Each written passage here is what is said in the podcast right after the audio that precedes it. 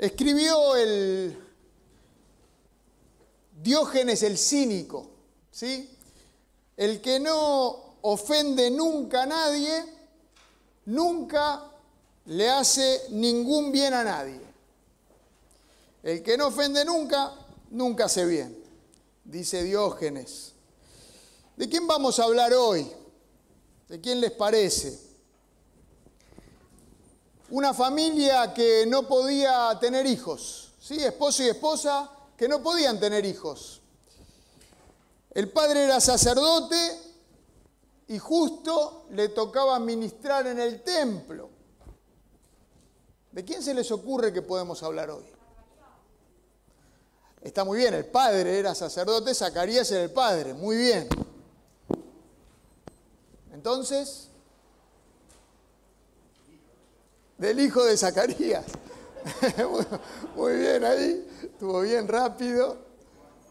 De Juan, ¿eh? Juan Bautista, Juan el Bautista.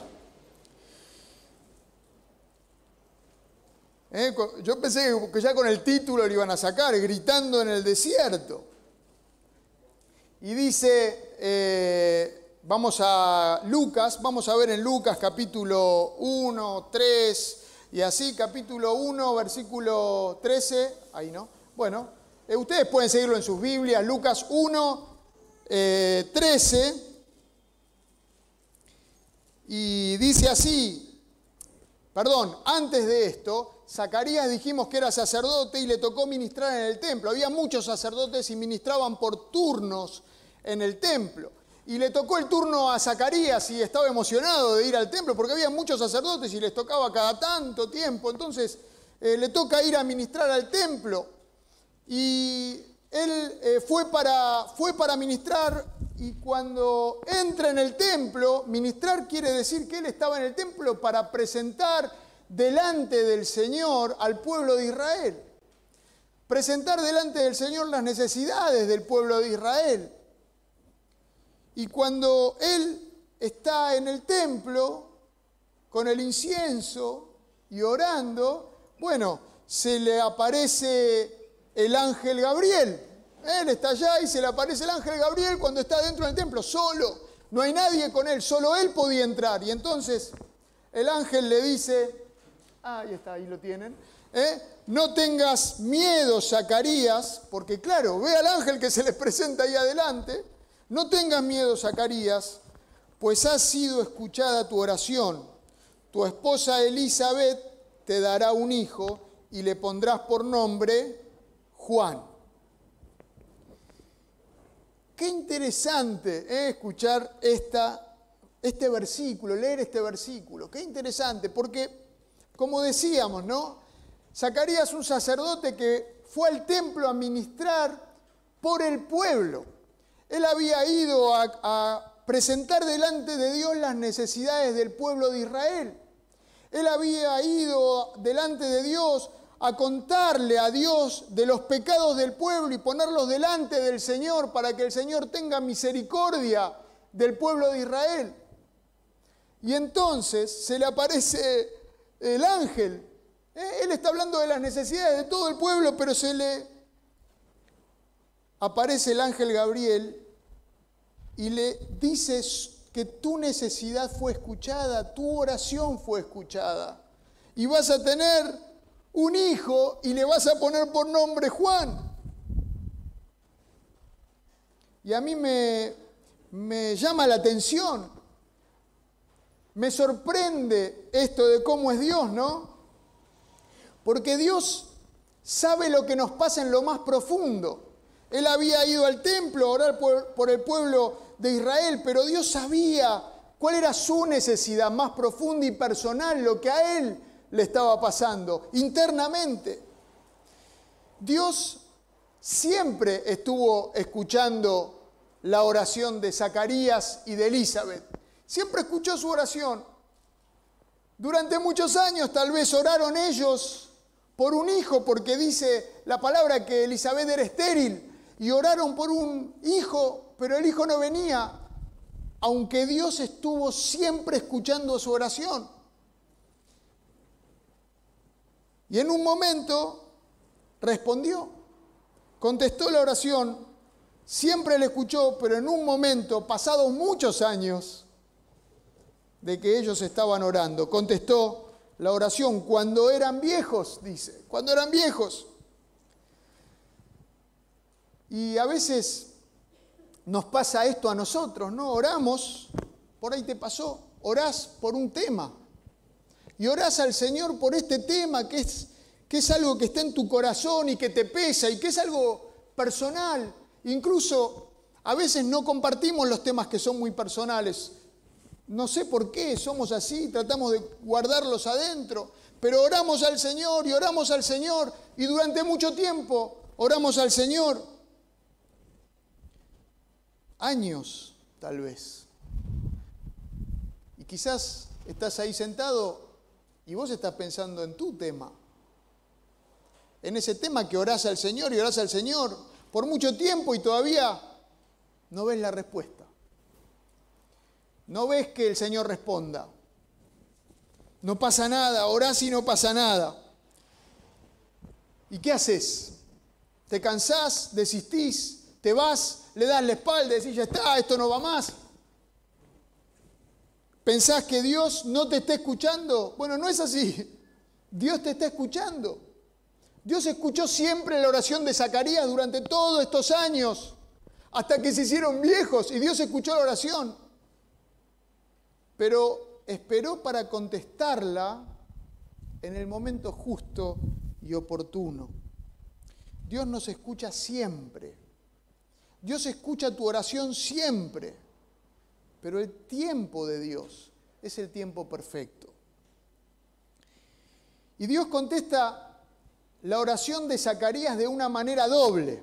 ¿sí? Porque Zacarías había orado por un hijo pero también oraba por Israel y por salvación para el pueblo de Israel. Y Dios contesta con un hijo que va a ser el que anuncia al Salvador de Israel. Qué impresionante, ¿eh? Dios arma todo el rompecabezas y hace su obra perfecta.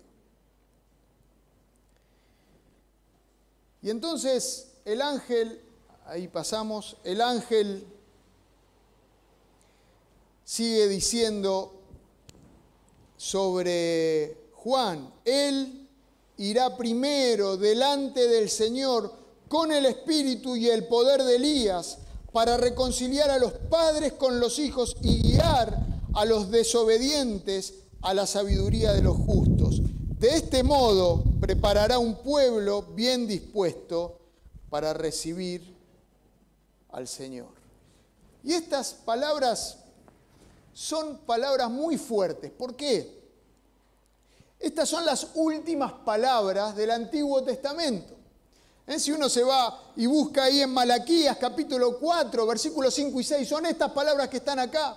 400 años antes se había profetizado lo que iba a pasar y después no había, no había habido más palabra profética, más palabra de Dios. Hubo un silencio y acá Dios retoma ¿eh? con el ángel Gabriel hablando con Zacarías sobre la salvación que iba a hacer con el pueblo de Israel. Iba a mandar a alguien con el poder de Elías. Y este Juan, Juan el Bautista, con el poder de Elías, ¿se acuerdan cuando Elías le dice al pueblo de Dios, al pueblo de Israel, hasta cuándo van a estar dudando, claudicando entre dos pensamientos? Elijan. Si Dios es Dios, síganlo a Él y si no, váyanse atrás de los Baales, pero elijan, no estén en el medio. Bueno, con este poder predicaba Juan, Juan el Bautista, igual a Juan. Sigue diciendo el versículo 18, Zacarías, ¿no? ¿Cómo podré estar seguro de esto? Le pregunta Zacarías a Gabriel.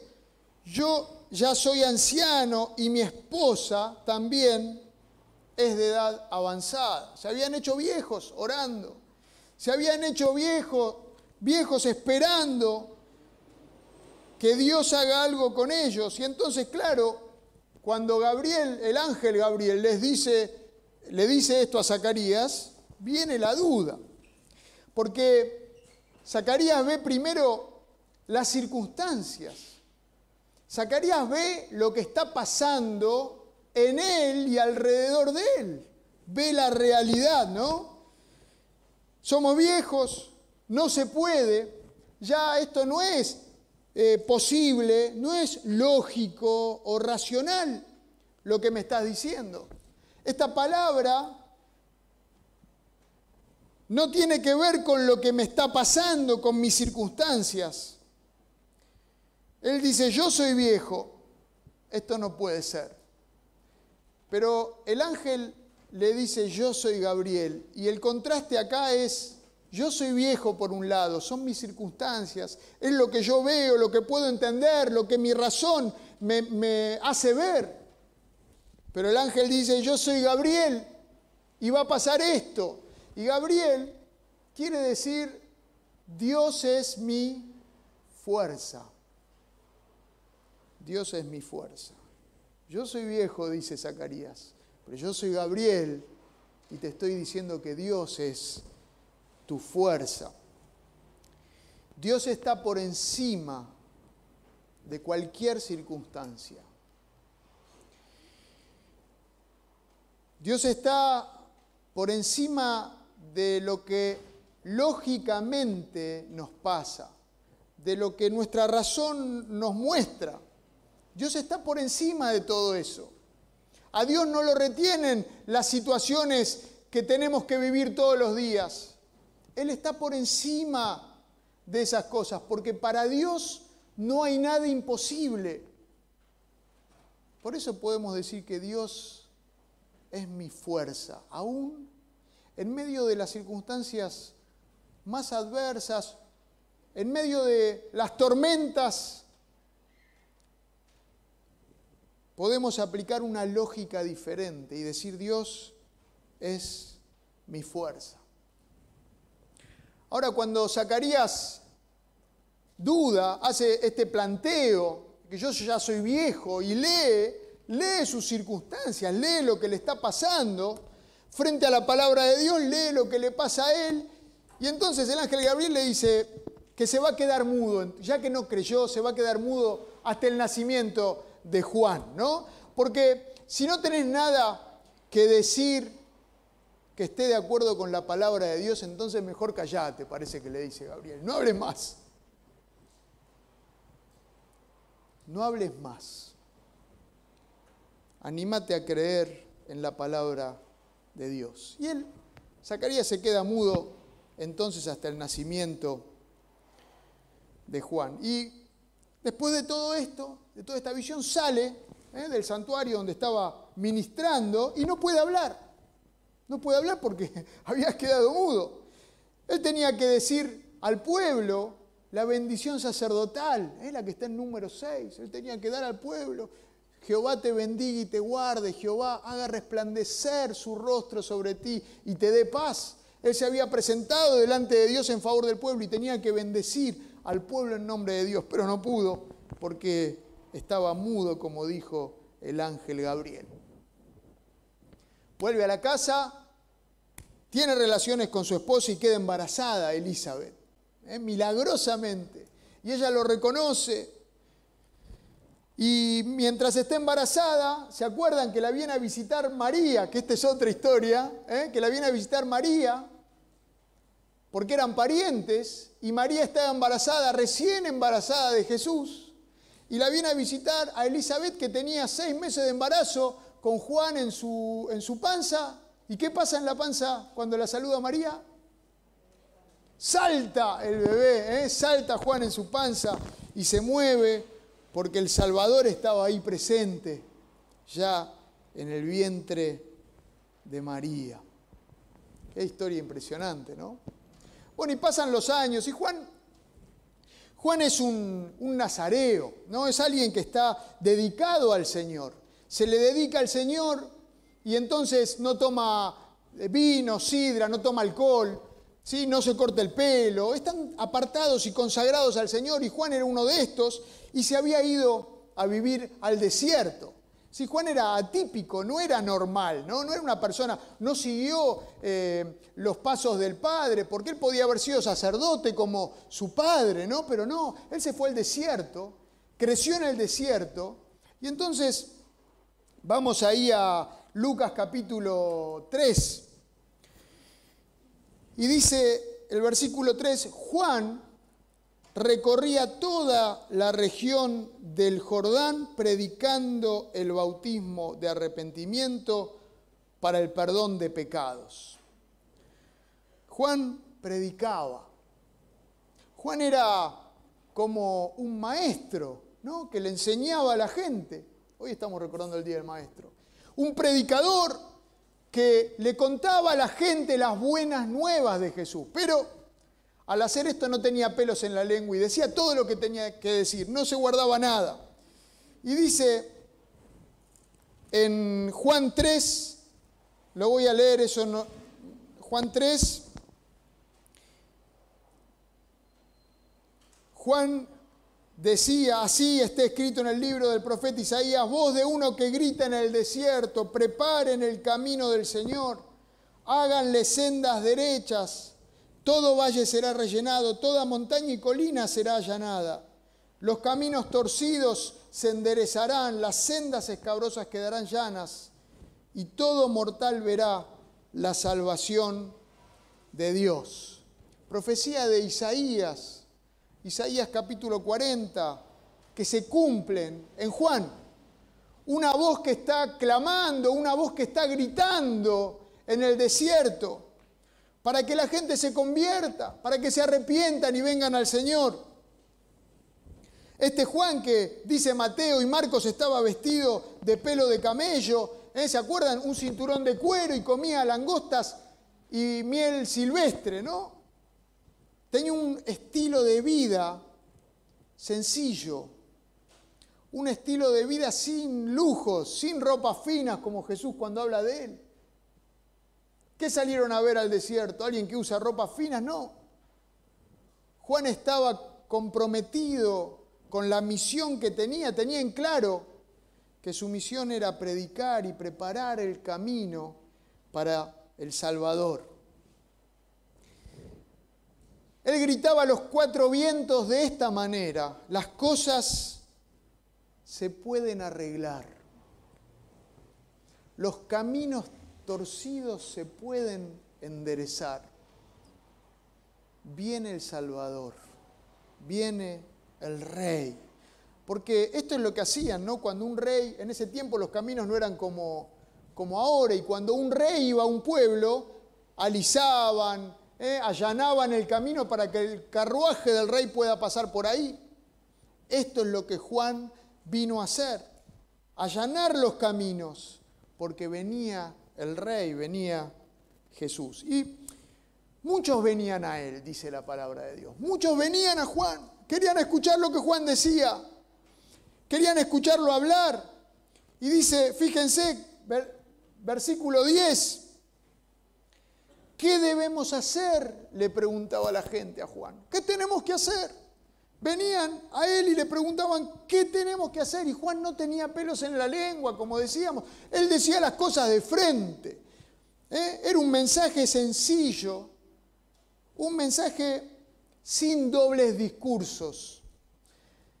Yo no sé si estamos acostumbrados a eso o no. Hoy, fíjense, hoy vamos a votar. Y hablando de doble discurso, se dice una cosa, se hace otra cosa, todos hablan, todos dicen muchas cosas, dicen lo que les conviene para que los voten. Estamos acostumbrados a esas cosas. Juan no era así. Juan no tenía doble discurso. Juan decía lo que tenía que decir aunque duela. Porque el que no ofende a nadie, quizás nunca le hace bien a nadie. Y entonces, ¿qué haremos? Le preguntaban y él decía, bueno, sencillo, el que tiene dos camisas, dos túnicas, que le dé uno al que no tiene. Fácil, sencillo. El que tiene de comer, comparta con el que no tiene comida, comparta. A los publicanos, los que cobraban los impuestos, los que manejaban la cosa pública, de ahí publicanos, no cobren de más. Sean honestos con las personas, no se abusen de su poder, lo mismo a los esclavos, a los soldados. No se abusen de su poder, no se abusen de las personas, sean honestos, hagan frutos dignos de arrepentimiento. Porque estos son frutos dignos de arrepentimiento, ¿no? Cuando el corazón se arrepiente, cuando el corazón hace un cambio, una conversión, el cambio de vivir a, como uno quiere, cumpliendo mis propios deseos, el arrepentimiento es cambiar y vivir como Dios quiere y cumpliendo los deseos de Dios, darse vuelta para el otro lado dejar lo anterior y vivir a la manera de Dios, eso es el arrepentimiento, la conversión de la que hablaba Juan. Vivir a la manera de Dios, con cosas sencillas, pequeñas cosas. Los pequeños momentos, estas pequeñas cosas tal vez definan nuestros grandes momentos. Los pequeños momentos que vivimos todos los días de forma ordinaria probablemente definan esos grandes momentos que alguna vez podamos tener.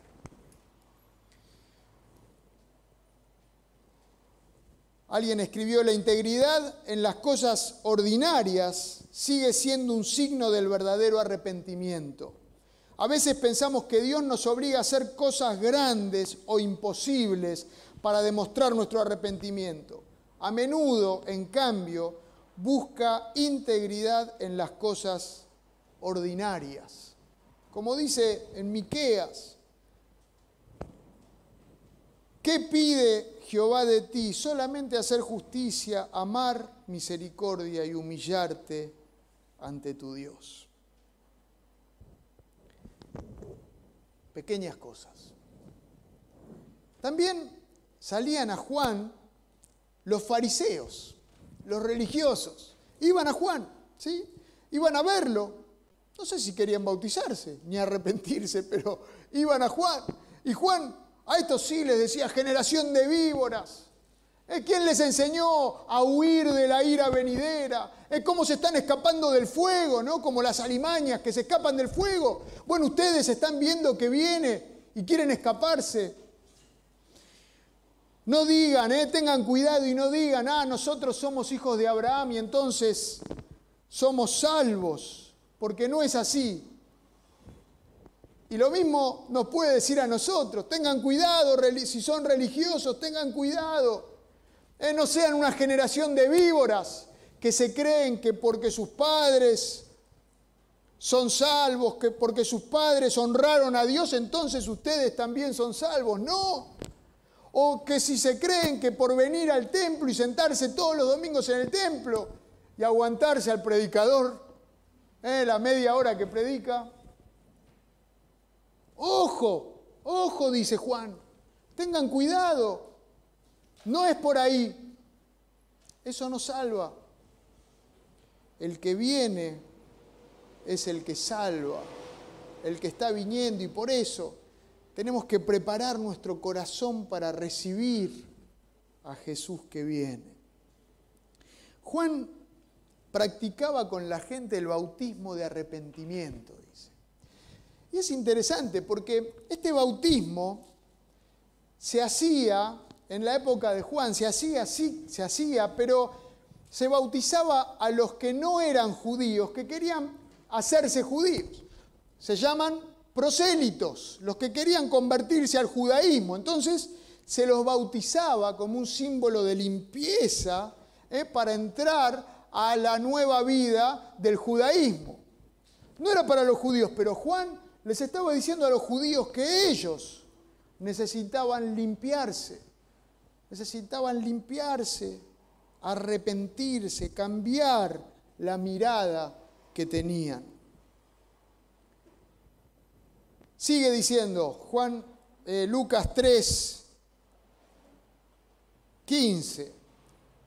La gente estaba a la expectativa y todos se preguntaban si acaso Juan sería el Cristo.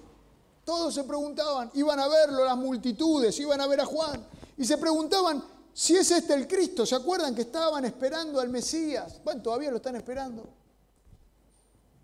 Los judíos. ¿Será que es el enviado, el libertador, el Mesías? Y es, es verdad que los reflectores pueden hacer que nos confundamos, ¿no? Cuando los reflectores nos apuntan a nosotros, cuando eh, de repente estamos haciendo las cosas bien y de repente nos dicen, qué bien que te salió esto que hiciste, gracias, qué bueno eh, esta canción que cantaste, qué bueno este, esta predicación que hiciste y entonces los reflectores nos apuntan de alguna manera y ustedes pongan el ejemplo que quieran, tal vez nos podemos confundir, ¿no? Y la fama se nos sube a la cabeza. Bueno, a muchos les pasa esto. Los reflectores pueden hacernos confundir y creernos algo. Nos olvidamos por ahí eso de siervos inútiles somos y lo que teníamos que hacer hicimos. Y tal vez pensamos que nos merecemos el aplauso. Pero Juan sigue diciendo, no yo no soy, ¿eh? dice Juan, yo no soy el Cristo, yo no soy, no se confundan, no lo soy. Yo los bautizo a ustedes con agua, le respondió Juan a todos, pero está por llegar uno más poderoso que yo, a quien ni siquiera merezco desatarle la correa de sus sandalias. Él los bautizará con el Espíritu Santo y con fuego. Los rabinos de esta época decían que un maestro podía pedirle casi cualquier cosa a sus discípulos, a sus seguidores. Podía pedirle casi cualquier cosa, menos que le desate las sandalias, menos que le saque las sandalias, porque eso era una tarea demasiado humillante. Esto dicen los estudiosos. Los rabinos de ese tiempo decían así.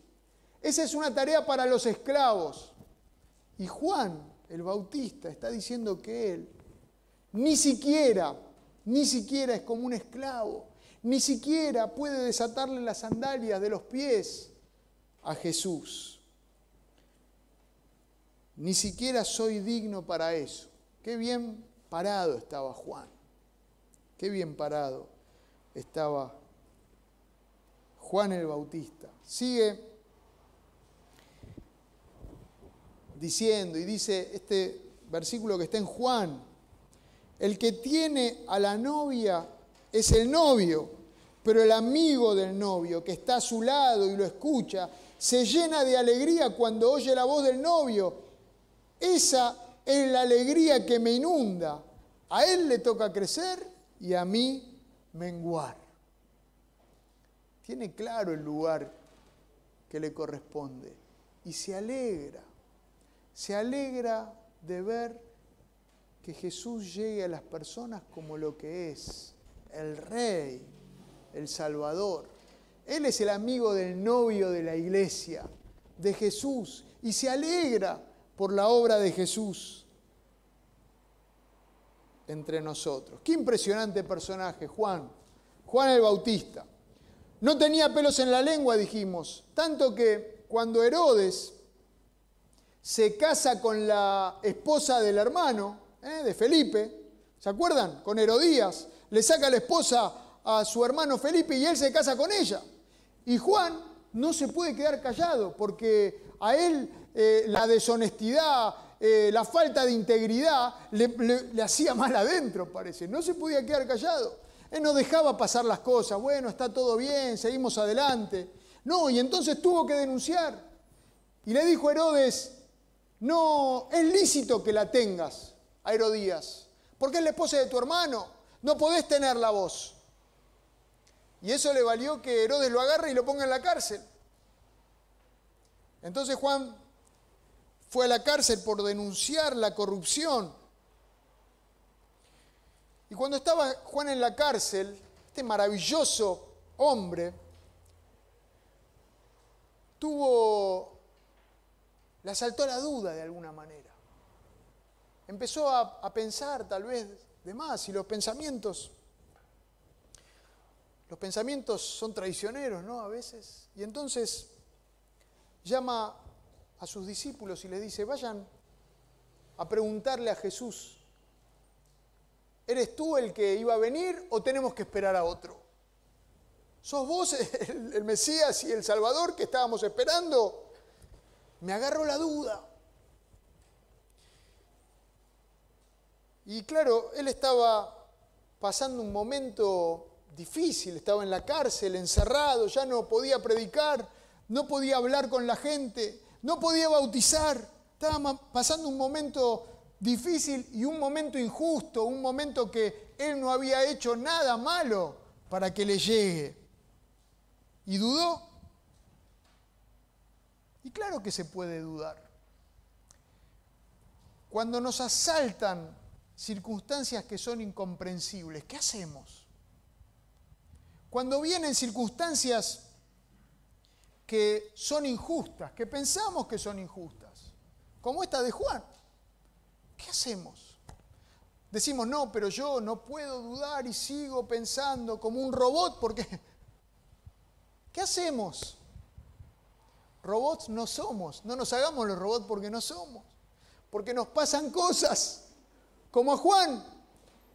Y entonces podemos dudar, como Juan. Hay cosas incomprensibles que vienen a nuestras vidas, que nos sacuden. Y podemos dudar, claro que sí. Pero Juan hizo lo mejor que se puede hacer cuando viene la duda, la incertidumbre, cuando vienen los golpes y las tormentas. Juan llevó sus dudas directamente a Jesús. Vayan a preguntarle a Jesús, él no podía ir porque estaba en la cárcel, vayan a preguntarle a Jesús. Directamente él fue a Jesús con sus dudas, con sus cargas, con todo este pensamiento de que las cosas están mal y son injustas. Fue a Jesús. Juan hizo lo mejor que podía hacer en su momento más difícil, en el momento de duda. Y a nosotros también puede pasarnos dudar, claro que sí. Pero muchas veces, cuando dudamos, cuando estamos en ese momento de más dificultad, en vez de ir a la fuente, nos alejamos de ella, nos alejamos del Señor y buscamos la respuesta en otras cosas. Buscamos respuestas tal vez en nosotros mismos, tenemos conmiseración de nosotros mismos, en vez de ir a la fuente, en vez de ir a Dios mismo y plantearle lo que nos pasa, plantearle nuestras dudas y problemas a Él, que claramente ya las conoce. Juan fue a la fuente, Juan fue a Jesús. Y Jesús le respondió, díganle a Juan que los ciegos ven, los cojos andan y bienaventurado el que no encuentra tropiezo en mí, porque en Jesús no hay tropiezo. Juan fue a la fuente en el momento de duda, que nosotros podamos hacer lo mismo, porque no somos robots. Las cosas nos afectan. Las circunstancias que nos golpean nos hacen mal y tal vez nos hacen dudar. Que podamos ir a Jesús con esas dudas, con nuestros enojos. Yo muchas veces les digo a los que puedo, ese enojo contáselo a Dios. Dios no se va a romper. Dios no es una cajita de cristal que hay que manejar con cuidado para que no se rompa. Uy, no, pero si le digo esto a Dios, todo podemos decirle al Señor y volcar nuestro corazón delante de Él. Es mejor ir al Señor que ir a cualquier otro lado. Con nuestras dudas, con nuestro enojo, con nuestras broncas, planteárselas a Él. Todas esas cosas ella las cargó sobre sus hombros en la cruz. Bueno, Juan bautizó a Jesús. ¿eh? Juan fue el que bautizó a Jesús antes de estar en la cárcel, ¿no? Y dice, sigue diciendo Lucas capítulo 7, versículo 28. Jesús, ¿eh? está hablando de, de Juan. Y dice, les digo que de todos los hombres que han vivido, nadie es superior a Juan. Qué impresionante declaración de Jesús. De todos los hombres que han vivido, o no hay profeta más grande, dice otra versión, que Juan. Este Juan. Porque Juan se jugaba por lo que creía. Juan estuvo dispuesto a preparar el camino para que venga el rey a salvar a las personas. Juan el Bautista fue un ejemplo, un ejemplo a seguir. Fue un héroe de la fe, ¿eh? estaría en Hebreos 11, está en Hebreos 11, no con el nombre, pero está en Hebreos 11 ahí mencionado, en aquellos que fueron héroes de fe, que estuvieron dispuestos a pagar el precio. Juan preparó el camino para el rey. Como los maestros o los predicadores, que no tenemos que llamar la atención a nosotros mismos, sino llevar a las personas a Jesús. ¿Vieron el video que hicimos, que hicieron, hermoso? No se mencionó ningún nombre. Hay muchos nombres que podemos mencionar, pero los maestros están todos señalando a Jesús. El predicador, el maestro se hace invisible en el mensaje para señalar a Jesús. Dice Juan capítulo 1,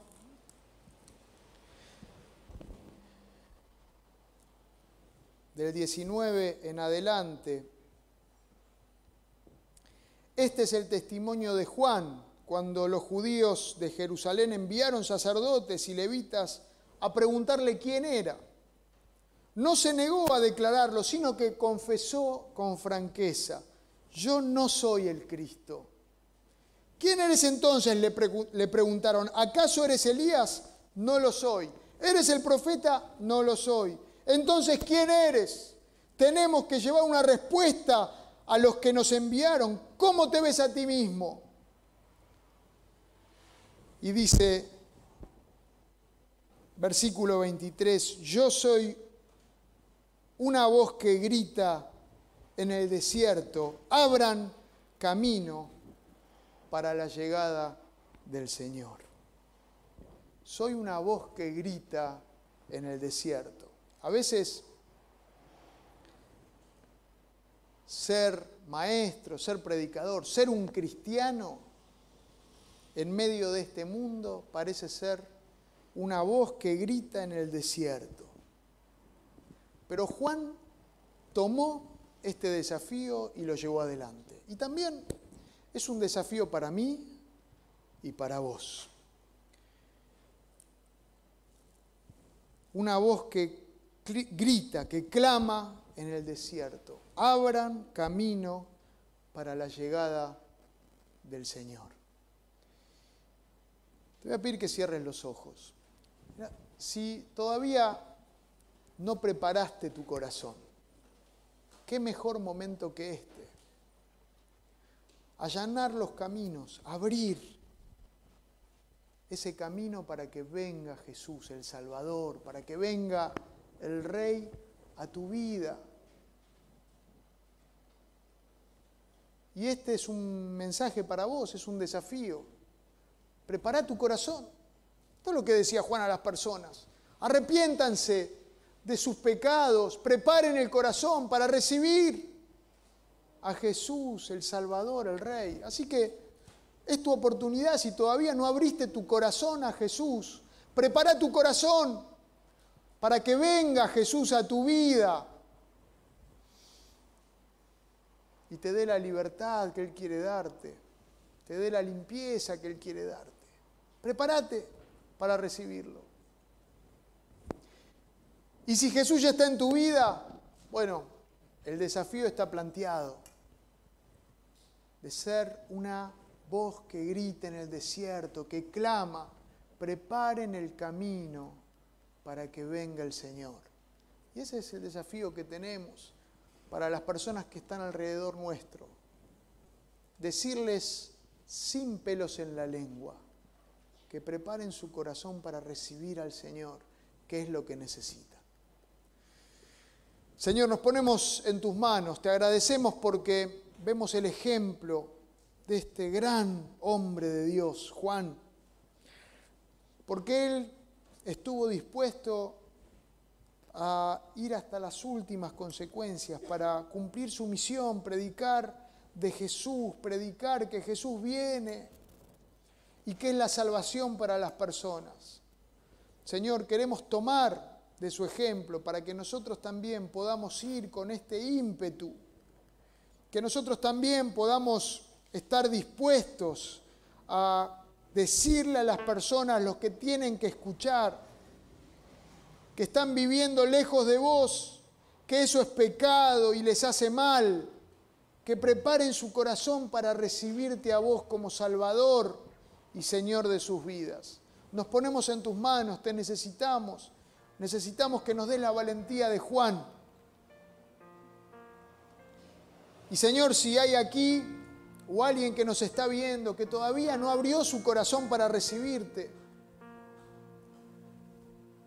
Señor, que inquietes, inquietes su corazón, su vida, para que pueda darse cuenta que está lejos de vos, que te necesita y que se anime a, abrir, a abrirte el corazón. Quédate con nosotros, Señor.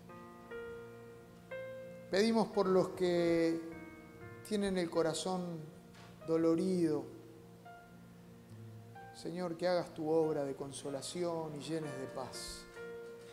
Confiamos en que vos haces la obra, Señor. Sabemos que podemos confiar en vos.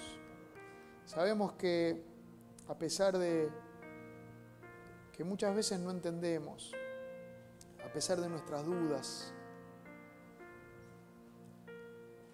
Señor, podemos ir a vos y vos nos sostenés, nos escuchás nos abrazás.